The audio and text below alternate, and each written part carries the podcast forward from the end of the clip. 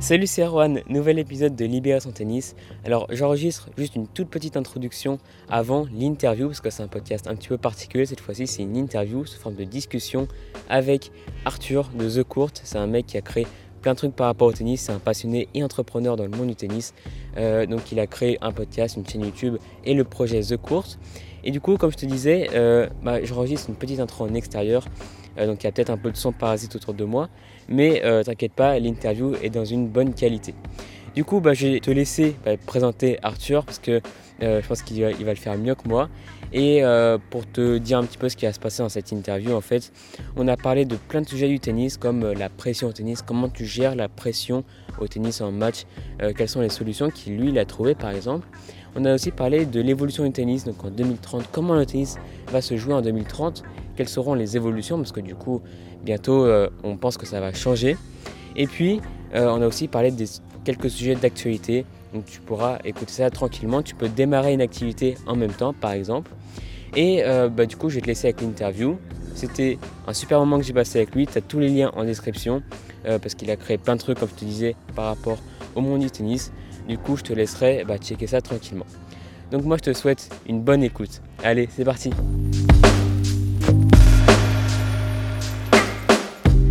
salut Arthur, bienvenue dans ce nouvel épisode. Est-ce que tu peux euh, rapidement te présenter et présenter un petit peu ton projet The Course? Salut Erwan, bah, écoute, euh, merci de m'accueillir sur, euh, sur Libérer son tennis. Écoute, je m'appelle Arthur Marie, j'ai 28 ans.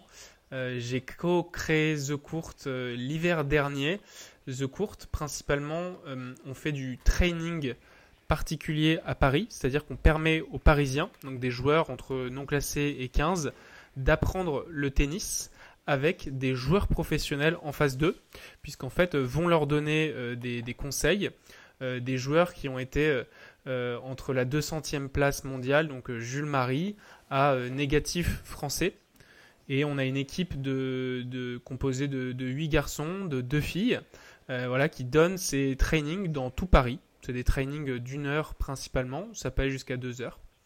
Et du coup, je crois que si je me trompe pas, tu es seconde série, tu es genre 2-6, quoi Alors j'ai été 2-6 ouais, il, y a, une dizaine d'années, euh, même plus que ça d'ailleurs, je sais plus, euh, j'étais, je devais avoir 18 ans, quelque chose comme ça. écoute, j'ai pas eu un niveau fantastique en, au tennis, mais j'étais vraiment, enfin j'étais amoureux de ce sport. franchement, je, je, je me rappelle, euh, bah, mon frère jumeau aussi, lui, euh, jouait beaucoup et joue toujours, lui. Mais euh, au petit déjeuner, on regardait des vidéos de tennis. Au déjeuner, on regardait les, les vidéos qu'on avait enregistrées à l'époque sur, sur VHS. On regardait des vidéos de, de Sébastien Grosjean pendant des heures. on s'amusait à, à mettre. T'as connu toi Sébastien Grosjean? Euh, non, j'ai pas connu, mais, je connais bien, euh, je connais bien son nom quand même. Ouais, bah écoute, franchement, on faisait que de regarder le tennis, on était juste des, des, malades mentaux de ça. On avait tout le temps une espèce de ballon euh, de baudruche dans le salon et on faisait des gestes euh, pendant des heures. Donc j'ai pas eu un, un, excellent niveau. Mon frère, oui, et du coup j'ai eu la chance de, bah, de le suivre après quand lui bah, continuait de jouer sur le circuit professionnel. Et voilà pour mon niveau.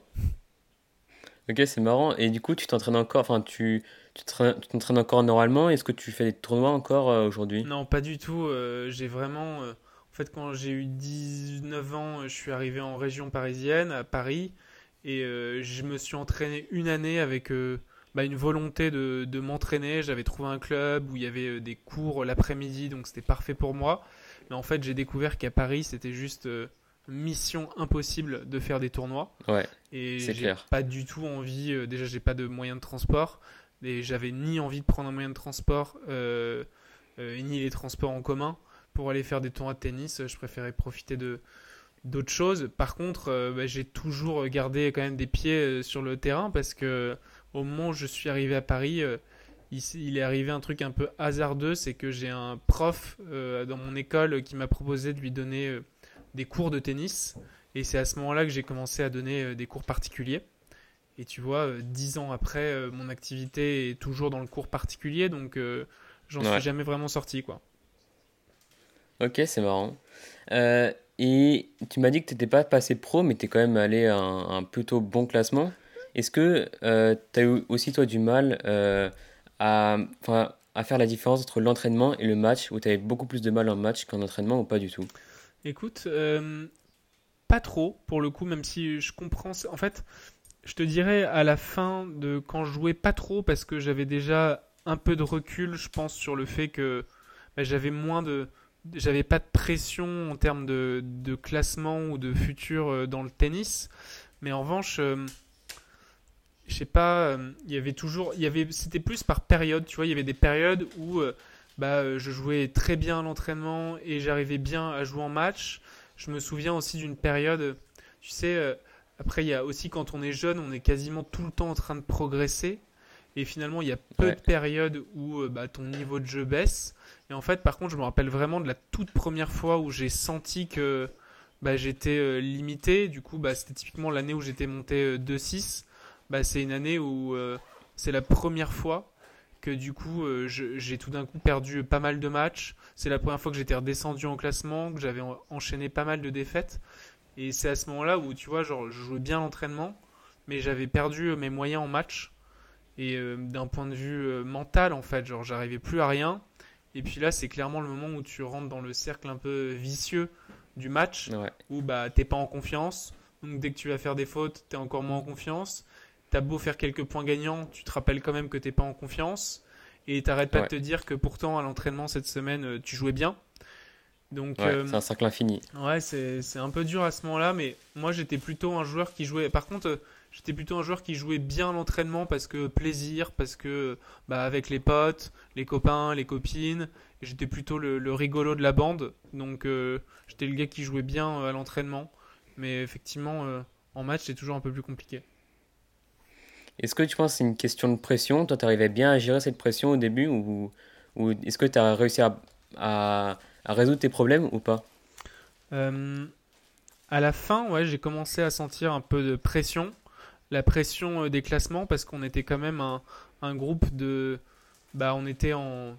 C'était pas un sport-études, mais on était un groupe de, de, de gars en horaire aménagé avec. Euh, bah une, un espèce de minibus qui venait nous chercher, un, espèce de, de, voiture à 10, tu vois, qui venait nous chercher à l'école. On allait s'entraîner tous les soirs.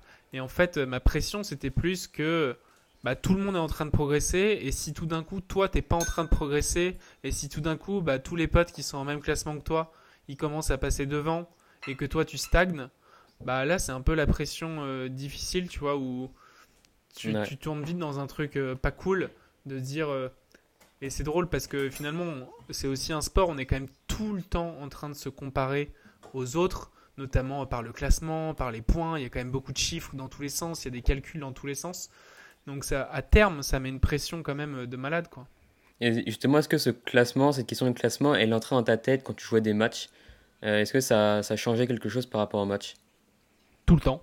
Ah il n'y a pas un match où, euh, où je pensais pas au classement. Il y a pas quand tu es au premier tour et que tu joues en contre, tu te dis que t'as pas le droit de perdre. Quand tu es en train de jouer à classement égal, bah tu te dis que t'as pas le droit de perdre. Mais finalement, quand tu joues contre un mec un peu plus fort, tu te dis bon bah, enfin en tout cas c'était mon mental qui était euh, là-dessus, euh, je trouvais nul, c'est qu'en fait, dès que tu joues un gars plus fort, tu te dis bon bah j'ai le droit de perdre, alors qu'en réalité euh, non, tu es toujours en train de jouer quelqu'un bah, qui a deux bras, deux jambes, une tête, et si tu es un gagnant, tu dois gagner tous les matchs. Et, pour autant, moi je, effectivement, je voyais beaucoup les classements, et après même pendant le match, tu sais, tu as ce fameux truc où bah quand tu es à 0,40, tout d'un coup tu te délivres. Ouais, c'est ça. sur ton jeu de service, tout d'un coup tu te délivres et tu joues super bien. Alors que quand tu es à 30 A sur un point important, bah, finalement euh, là tu joues euh, bras euh, crispés. Donc cette notion de, de points, de score, de chiffres, elle est, elle est tout le temps présente. Et tu t'imaginais les conséquences que ça avait si tu gagnais ce match, si tu perdais ce match. Tu calculais un peu au niveau du classement ce que, ce que ça faisait, j'imagine. Tout le temps tout le temps. Euh, il y a une époque, euh, on était même avec euh, ma maman et mon frère, avec, ça me paraît bien lointain, mais on était avec le crayon à papier et le stylo. On comptait quasiment match après match nos, points. il y avait même une époque où on était quasiment à trois matchs par jour ah en période de, de, tournoi, période estivale. Du coup, si tu fais des perfs, tu es tout le temps en train de compter la différence de tes points. nous, il y avait aussi un truc totalement différent par rapport à aujourd'hui, c'est que les classements, c'était une fois par an. Euh, et du coup, je me rappelle même les semaines d'avant où on faisait euh, les comptes pour savoir euh, combien on allait passer et tout. Puis il y a même eu un espèce de moment où il y a un site qui est sorti qui s'appelait Tennis Classim, qui est maintenant, je crois, un forum. En fait, sur ce site, tu pouvais rajouter tes matchs. Et du coup, c'était bah, un peu le début du calcul des points euh, par Internet, sachant qu'à l'époque, la fédération n'avait pas d'outils. Donc on calculait les trucs sur Tennis Classim, mais c'était pas hyper fiable. Donc tu faisais des projections, Ouais, euh, ça. tu disais bah lui je l'ai battu, mais lui il a battu euh, 3 15-2, donc euh, il risque de passer 15-2, etc. Enfin, c'était tout le temps, tout le temps ça quoi. Est-ce que tu as, essayé, enfin, t'as essayé de résoudre ce problème-là? Est-ce que tu as réussi? Est-ce que tu as des conseils à donner à des, des gens bah, qui ont à peu près les mêmes problèmes que toi? Bah, c'est une très bonne question. Euh, en réalité, euh, c'est effectivement un problème, mais je sais pas dans quelle mesure c'est aussi, bah, finalement, ça veut aussi dire que t'es passionné, t'es au taquet, euh, t'es- t'as envie de, t'as envie de tout défoncer. euh, donc c'est, c'est sûr que c'est un problème. En fait, je pense qu'il faut, c'est facile à dire maintenant, mais je pense qu'il faut réussir à s'en détacher quand même et de se dire que, bah, bah, et d'ailleurs, comme les, les champions le disent, Rafa, il est jamais en train de dire. Et d'ailleurs, on ne sait pas trop si c'est vrai ou pas. Tu vois, quand on leur dit, est-ce que vous regardez le nombre de grands chelems, machin, tout ça, ils disent toujours que non. Ils disent toujours match après match. En réalité, c'est que c'est sûr que c'est ça euh, la vraie la solution, c'est de, de faire match après match. Quand tu es dans un match, de faire point après point. La réalité, c'est que c'est pas aussi facile que ça, mais en tout cas, on est tous sûrs que c'est la bonne solution. Donc, euh, il faut tendre, euh, il faut s'en rapprocher de cette notion de se dire, bah, je pense pas à plus d'un match. Quand je suis en match, je pense pas euh, au jeu d'après. Je pense juste au point qui arrive. Je pense pas au point d'avant. Et je suis toujours en train de, voilà, c'est un point important. Euh, je me fie à, la tactique que j'ai en place, à mon schéma de jeu, et je ne pense à rien d'autre que ça en fait. Je suis pas du tout en train de calculer euh, si je perds ce jeu 3-2, je vais me retrouver du bon côté du vent, ou alors il y a le soleil, putain je vais faire de doubles fautes, etc. Quoi. Faut arrêter d'être dans ce calcul mental en permanence et vraiment de se dire bah voilà. Déjà il y a un truc qui est clair, c'est que on a de la chance de pouvoir faire un sport qu'on aime euh, en France dans des bonnes conditions. Donc euh, voilà, prendre le, point euh, après un autre point et prendre du plaisir et juste bah, se faire kiffer parce que de base c'est un sport qu'on va pas mourir à la fin. Ouais. C'est surtout, c'est un, un jeu avant tout d'être un sport d'ailleurs, mais c'est vrai ce que tu dis de faire des projections, c'est extrêmement vicieux ce, ce truc-là. Et forcément, tout ça, ça amène bah, à des sentiments, ça peut être de la colère, ça peut être de l'énervement, de la joie. Euh, est-ce que toi, t'exprimes, ou t'exprimais en tout cas, euh, tes sentiments sur le cours, ou est-ce que c'est bien ou est-ce que c'est pas bien, tu penses que, que les joueurs euh, fassent ça? Je pense que c'est très bien d'exprimer ce qu'on ressent sur le terrain. Évidemment, faut que il y, a- certains joueurs, je trouve, qui expriment parfois trop, du coup, à en gêner l'adversaire, à en, gêner peut-être les, gens qui regardent. Moi, je sais que à ce niveau-là, euh, j'étais tout le temps gêné par l'attitude d'adversaire, pareil, dans cette espèce de, calcul mental en permanence dans la tête. J'étais en permanence en train d'analyser euh, ce que faisait l'adversaire, euh, s'il marchait trop droit ou pas assez droit, s'il s'énervait ou s'il s'énervait pas. Et je pense que en réalité, c'est bien de, bah, de vivre ses émotions, parce que franchement, je trouve que c'est la plus belle école de la vie qu'on puisse avoir. Après, euh, c'est bien aussi de, de canaliser ses émotions pour être un meilleur joueur. Bah, euh, L'exemple le plus parlant, c'est quand même euh, Roger qui, du coup, ne canalisait pas du tout ses émotions et qui était complètement barge sur le terrain. Et qui, quand même, du jour au lendemain, quand il a réussi. Enfin, évidemment, ça a pris un temps de, de travail, mais quand il a réussi à canaliser ses émotions, c'est devenu bah, le joueur qu'il est aujourd'hui. Donc, c'est particulier parce que est-ce que Roger aurait été différent euh, s'il avait été euh, bah, calme dès le début? Est-ce que euh, le fait qu'il ait eu un tempérament euh, de fou furieux, bah, finalement, l'a pas grave aidé à tout d'un coup un jour changer et, devenir le joueur calme qu'il est? La réalité, c'est que je pense que sur une carrière de, de 5, 10, 20, 15, 20 ans, nos émotions elles vont changer, notre philosophie sur le terrain va changer. Donc je pense que, encore une fois, faut, faut se faire plaisir, euh, faut vivre ses émotions, faut pas aller trop loin, faut respecter l'adversaire, faut respecter euh, le, lieu dans lequel on est. Euh, S'énerver, c'est bien. Péter une chaise, c'est pas bien. péter une raquette, j'ai pas trop d'avis. Ça peut faire du bien à certains moments et en même temps, bah, c'est forcément mieux de pas en péter. Donc, quoi qu'il en soit, faut, faut, faut, vivre ses émotions, faut se faire plaisir, faut pas aller trop loin dans, dans, euh, dans devenir un abruti, quoi. Et justement, en parlant de Roger, au début de sa carrière, comme tu disais, il cassait des raquettes, il s'énervait très fort sur le court. Euh, tu, tu, disais que tu n'avais pas trop avis sur le fait de casser sa raquette, si c'est bien ou pas.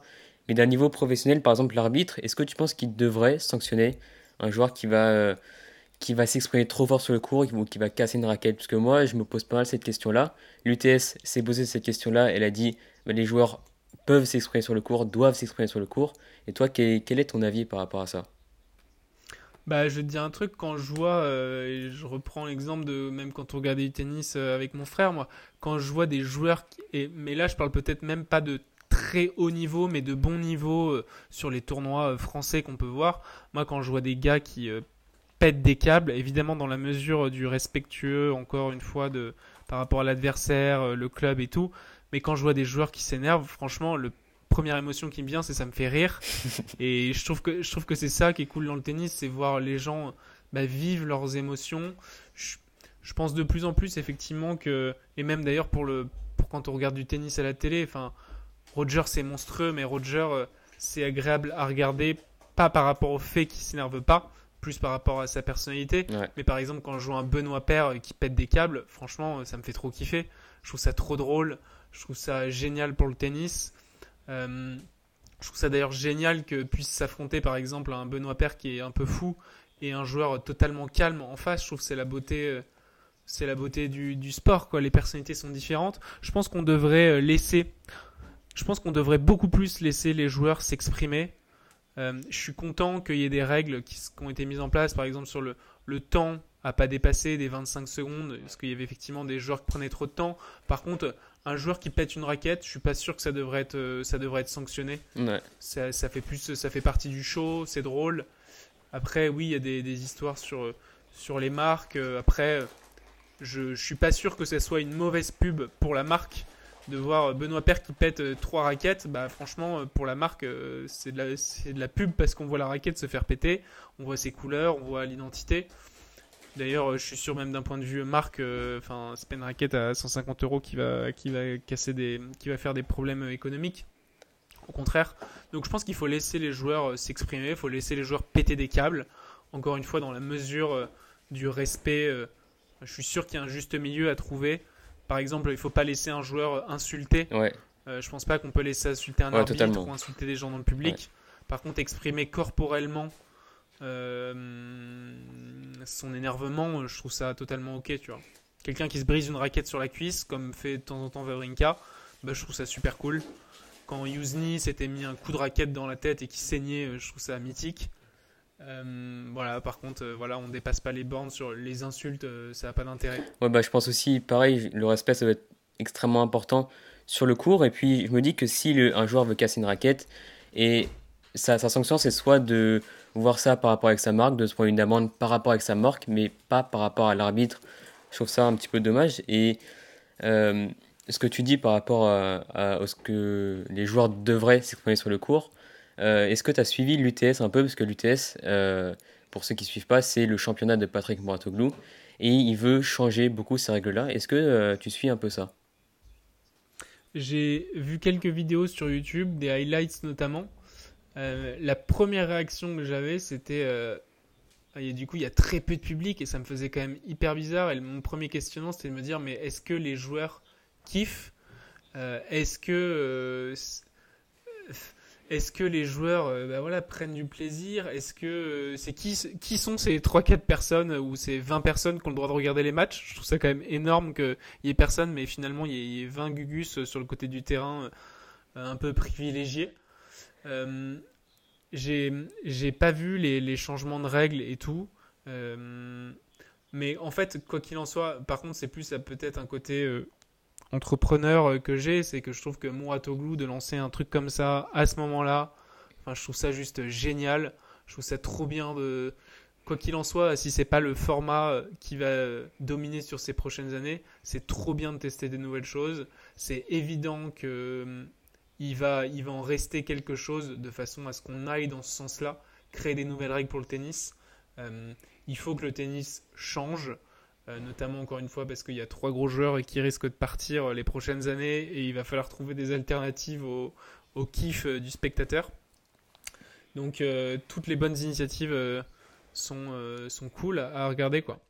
Et euh, une des règles qui était des plus importantes pour euh, Glou, c'était d'amener du coaching sur le cours. Euh, moi, je trouve ça extrêmement bien parce que ça peut changer un match euh, radicalement en juste en un changement de côté, boum, le match il va basculer. Je sais qu'il y a beaucoup de personnes qui sont pour, il y a beaucoup de personnes qui sont contre, il y a assez peu de personnes qui sont neutres. Où est-ce que tu te places par rapport à tout ça? J'imagine que tu es pour. Alors je suis carrément pour et en fait euh, c'est drôle parce que j'étais carrément pour mais je me disais ça serait trop bien que le spectateur puisse entendre le coaching. Je me rappelle de à l'époque euh, quand on regardait la, Coupe Davis et que à certains moments France Télévisions mettait en, en, audio euh, les commentaires notamment de Guy Forger quand il motivait les gars sur le côté mais je trouvais ça incroyable genre j'adorais entendre ce que le coach disait et je me disais, mais dans ce nouveau format, je serais trop chaud que en fait le spectateur puisse entendre ce que dit euh, le coach. Et c'est d'ailleurs dans un de tes podcasts que j'ai entendu que c'était une réalité. ça. Parce que du coup, je, je crois qu'on peut entendre ce qui est dit dans les oreilles du joueur. Euh, j'ai entendu aussi, bah, c'est toi qui disais, la question se pose sur euh, et si l'adversaire d'en face entend ce que le coach dit et que ça revient aux oreilles, tout ça. Bah, en vrai, je trouve que euh, je trouve que la règle elle est la même pour les deux. Euh, je trouve que c'est encore plus rajouter une dominante euh, intéressante que de se dire bah, bah finalement l'adversaire il peut aussi entendre ce que dit l'autre coach. Je trouve ça je trouve ça pas gênant du tout. Je trouve que ça rapporte encore plus de, de piment. Tu vois si pour moi le, le coaching c'est sûr que ça apporte de l'aide supplémentaire aux joueurs. Après, est-ce que c'est ça qui va changer tout le match? Je sais pas tu vois, dans tous les cas, si les deux coachs coachent les deux joueurs et que les deux entendent, bah en fait, euh, les cartes elles sont battues et, le match se joue quoi. Donc euh, pour moi, c'est pas un problème que que les joueurs puissent connaître la stratégie de l'autre. Après, euh, les joueurs, ça fait des centaines de matchs qu'ils font. En plus, généralement, tous les joueurs se connaissent, ils savent comment on joue. Il n'y a pas quelqu'un qui tout d'un coup va trouver une espèce de recette magique qui va complètement tuer le, jeu de l'adversaire. Euh, d'autant plus dans le tennis masculin, je trouve, où quand même euh, les, jeux sont quand même assez, euh, assez les mêmes, les stratégies sont souvent les mêmes. Peut-être que dans le tennis féminin, où bah, il y a peut-être un peu plus d'émotion, les jeux peuvent un peu plus changer, les tactiques peuvent tout d'un coup être encore plus adaptées. bah, ça sera encore plus intrigant, je trouve, à voir. Quoi. Mais moi, je serais vraiment d'avis pour que tout le monde puisse entendre ce qui est dit par les coachs. Quoi. Bah D'ailleurs, dans le tennis féminin, il y a quelques années, le, coaching était permis. Alors, c'était pas euh, le même format que sur l'UTS, mais en tout cas, c'était permis. Euh, du coup, ça accorde une place effectivement assez importante à la tactique. Et finalement, ce qu'on a vu sur l'UTS, c'est que ça effectivement pouvait changer pas mal le, cours du match. Et en fait, tout ça, ça nous amène à nous poser la question de comment le tennis va évoluer dans à peu près 10 ans, en 2030. On en a parlé sur l'épisode qu'on a fait sur The Court, tu pourras aller écouter si tu veux. Mais euh, voilà, donc toi, qu'est-ce que tu penses? Comment le tennis va évoluer dans 10 ans? Que ce soit au niveau du format ou au niveau euh, ouais, des, joueurs, comment ça va se jouer? C'est une méga question. Euh, J'essaie de me plonger un peu dedans. encore une fois, j'ai l'impression qu'il va tellement y avoir un, un, switch entre le moment où les trois euh, énormes joueurs qui sont là vont partir, pareil au moment où Serena Williams va partir. Je pense que le tennis euh, il, j'ai l'impression qu'il va évoluer par des nouvelles formes de règles et que du coup les, joueurs vont devenir différents avec ces, ces règles-là. J'ai quand même une impression, et notamment quand on voit arriver euh, des nouveaux joueurs, j'ai un peu Roublev en tête, qu'on voit que des missiles.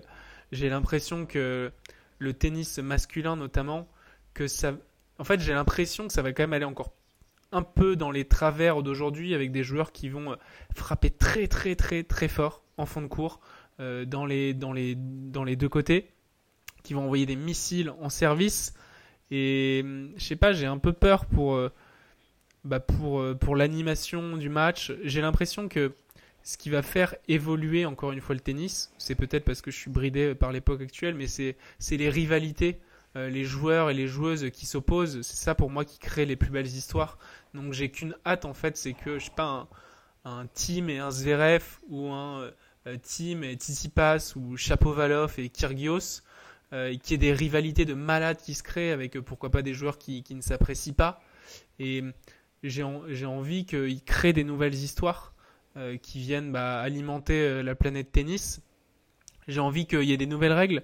J'ai envie aussi d'un truc euh, c'est qu'on voit plus de doubles à la télé. Le double, c'est quasi plus ludique que le simple, mais il, manque de l'animation au double. On se fait un peu chier euh, quand on regarde un double euh, en entier, tu vois. Donc, il faut ces nouvelles règles qui vont venir, qui vont venir bah, alimenter le tennis.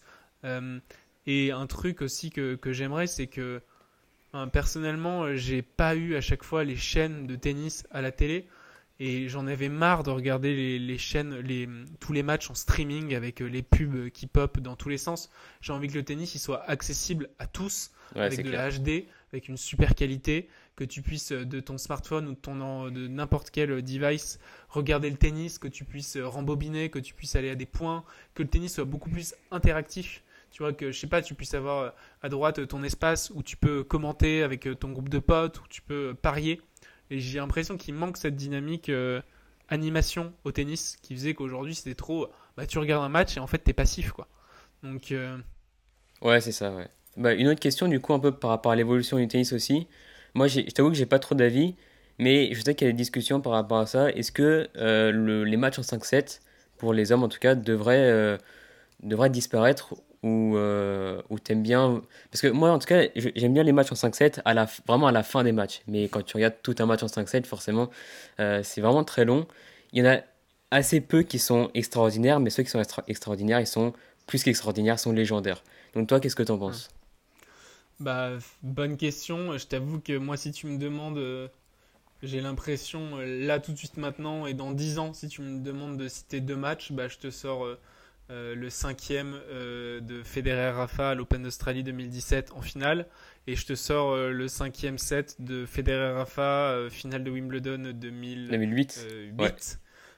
c'est les deux plus hauts matchs que j'ai vus, même si dans les deux cas j'ai pleuré.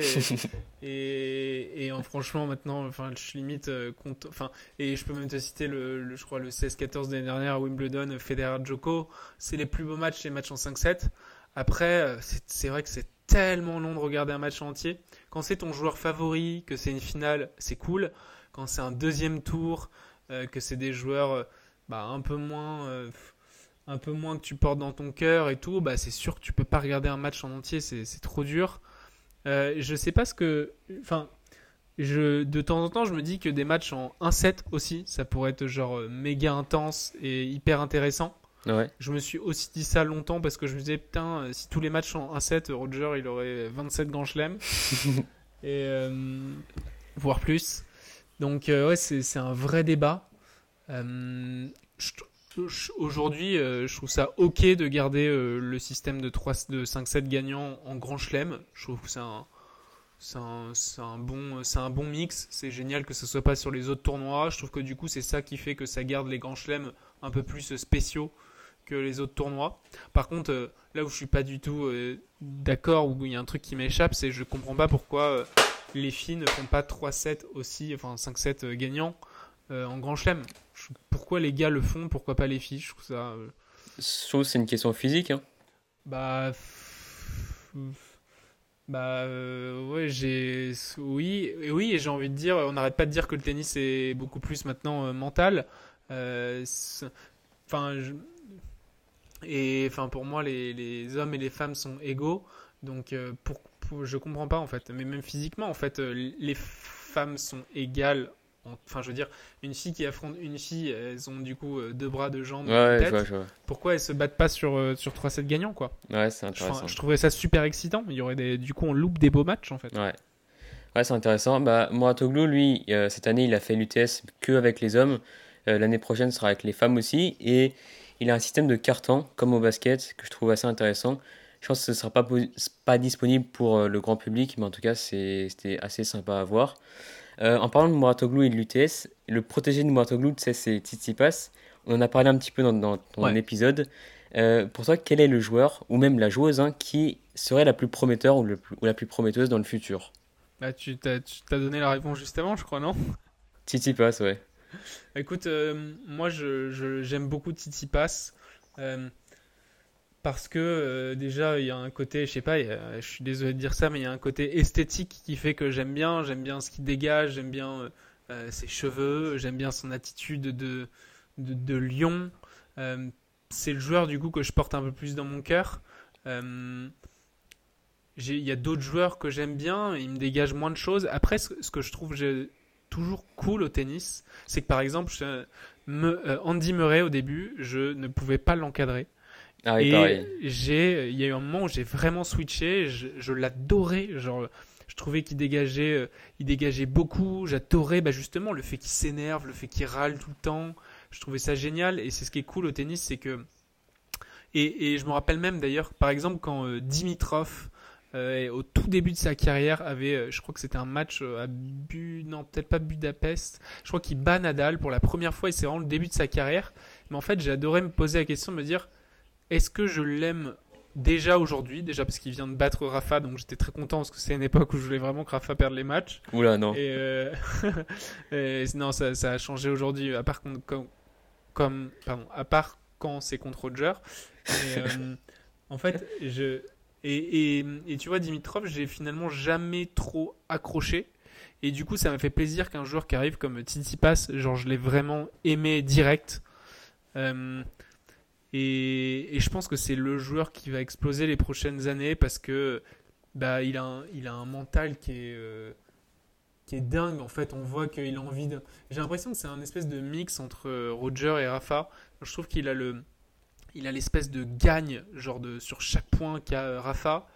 Et il a un espèce de, de truc serein qu'a Roger.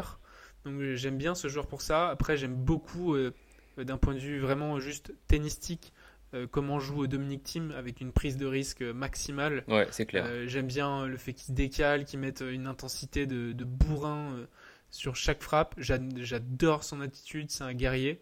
Donc j'aime bien ces deux joueurs-là. Tennistiquement aussi, j'aime bien Chapeau-Valoff. j'aime bien le fait qu'il saute quand il fait des revers. J'aime bien le fait qu'il soit gaucher parce que ça change.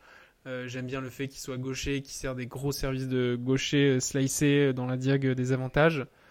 Donc en vrai, je pense que il y a pas mal de joueurs qui vont faire euh, le show euh, euh, les années prochaines pour le circuit messieurs. C'est marrant parce que aussi tu avais parlé de, de Murray et Kyrgios, c'est le fan numéro 1 de Murray, ce qui est assez étonnant d'ailleurs. parce que, entendu, les personnalités sont complètement différentes. Et ouais, c'est assez marrant. Ils ont fait un live Insta d'ailleurs ensemble. bon, bah, du coup, on va commencer à terminer ce podcast. Il reste deux petites questions. Euh, tu m'as parlé au début de cet épisode que tu aimais le tennis et je me demande pourquoi, tout simplement. Écoute, euh, j'aime le tennis parce que je trouve que c'est euh, une école de la vie. En fait, j'aime bien le fait de se dire que bah, c'est un espèce d'environnement dans lequel tu vas prendre des claques beaucoup quand tu, quand tu joues, quand tu fais de la compétition. je me rappelle d'un nombre de fois où j'ai pleuré après des matchs. je me rappelle d'ailleurs de peu de fois où j'étais heureux ou satisfait parce qu'en fait j'ai l'impression qu'on en veut toujours plus. En tout cas, c'était mon attitude et c'est ça qui m'a rendu euh, euh, assez addict. C'était que tennis, j'ai toujours trouvé que c'était le truc où tu peux toujours en demander plus. Si tu travailles plus, si tu t'entraînes plus, si tu peux toujours aller plus loin. Euh, on l'a dit tout à l'heure.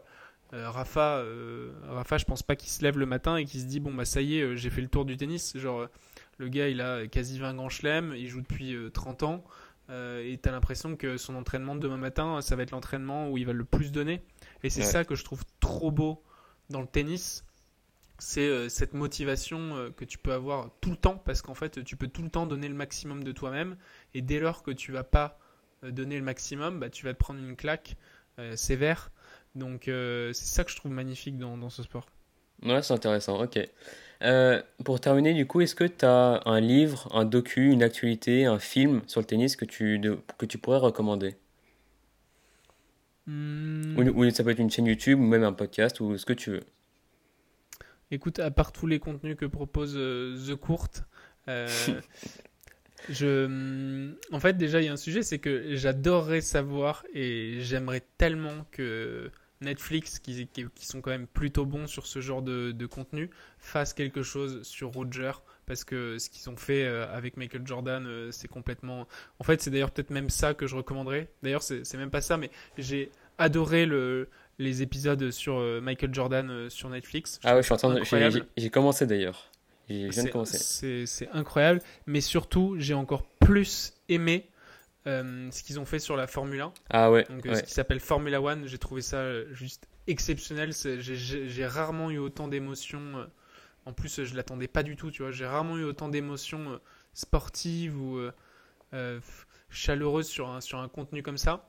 Et limite, bah, je suis désolé de décevoir, mais je crois que c'est ça que je vais recommander parce que je trouve que c'est aussi une super belle école. Et en fait, en regardant ça, j'étais tout le temps en train de faire des parallèles avec le tennis sur la condition bah, des joueurs, euh, sur eux les risques qu'ils prennent, qui sont encore euh, évidemment beaucoup plus euh, bah, dangereux que ce que font les, joueurs de tennis. Et après, un petit peu plus spécifique tennis, bah, il y a effectivement ce, bouquin de Romain Lafay, je crois, sur, qui s'appelle Soyez pro, que j'avais lu il y, a, une quinzaine d'années, un moment justement où j'étais un peu dans le, dans le bad tennistiquement, et ça m'a fait beaucoup de bien. Et d'ailleurs, j'ai qu'une envie, c'est de le relire en ce moment. Donc, euh, c'est peut-être ça, parce qu'à mon avis, c'est un, un, livre qui mérite d'être un peu remis au, goût du jour. Ok. Donc, je... soyez pro. Je reviens juste sur ce que tu avais dit sur la série sur la Formule 1, que j'ai aussi trouvé ultra intéressant et que du coup, j'ai commencé à suivre la Formule 1 il y a deux ans. Euh, et cette série, elle est vraiment assez incroyable. Et j'avais fait un épisode sur Lewis Hamilton juste après. C'est un de mes épisodes mm. préférés. Je me suis dit que Lewis Hamilton aurait pu être un champion de tennis s'il avait choisi ce sport-là. Et, euh, et, voilà. Est-ce qu'on peut te retrouver quelque part sur YouTube, euh, sur Instagram Bah ouais, euh, vous pouvez me retrouver sur la chaîne YouTube The Court s'entraîner au tennis avec des pros. on y propose également des formations pour, bah, pour aller plus loin dans l'apprentissage du tennis. Ce sont des formations qui sont réalisées avec des anciens joueurs professionnels où l'objectif c'est vraiment de donner des, bases techniques sur le tennis et d'aller plus loin dans l'apprentissage avec des, tips sur la préparation mentale, sur le physique.